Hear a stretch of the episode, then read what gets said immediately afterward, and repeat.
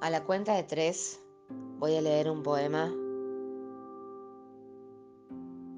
maravilloso, impecable, un poco complejo.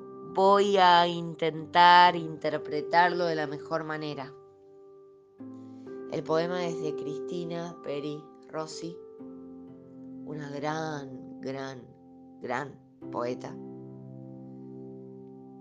Y el poema dice así a la una, a las dos, a las tres.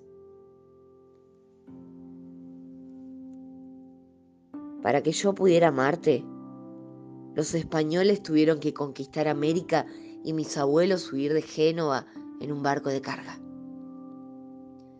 Para que yo pudiera amarte, Marx tuvo que escribir El Capital y Neruda la Oda a Leningrado para que yo pudiera amarte. En España hubo una guerra civil y Lorca murió asesinado después de haber viajado a Nueva York.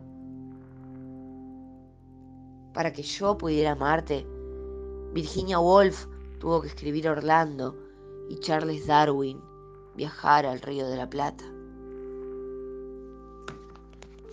Para que yo pudiera amarte, Cátulo se enamoró de Lesbia y Romeo de Julieta.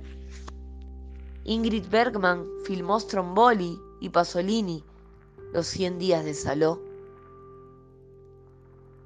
Para que yo pudiera amarte, Luis Lach tuvo que cantar El Segadors y Milva, los poemas de Bertolt Brecht. Para que yo pudiera amarte, alguien tuvo que plantar un cerezo en la tapia de tu casa y Garibaldi pelear en Montevideo para que yo pudiera amarte. Las crisálidas se hicieron mariposas y los generales tomaron el poder.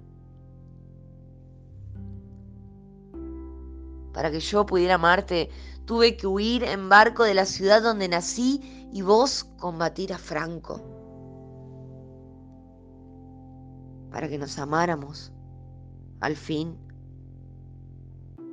ocurrieron todas las cosas de este mundo.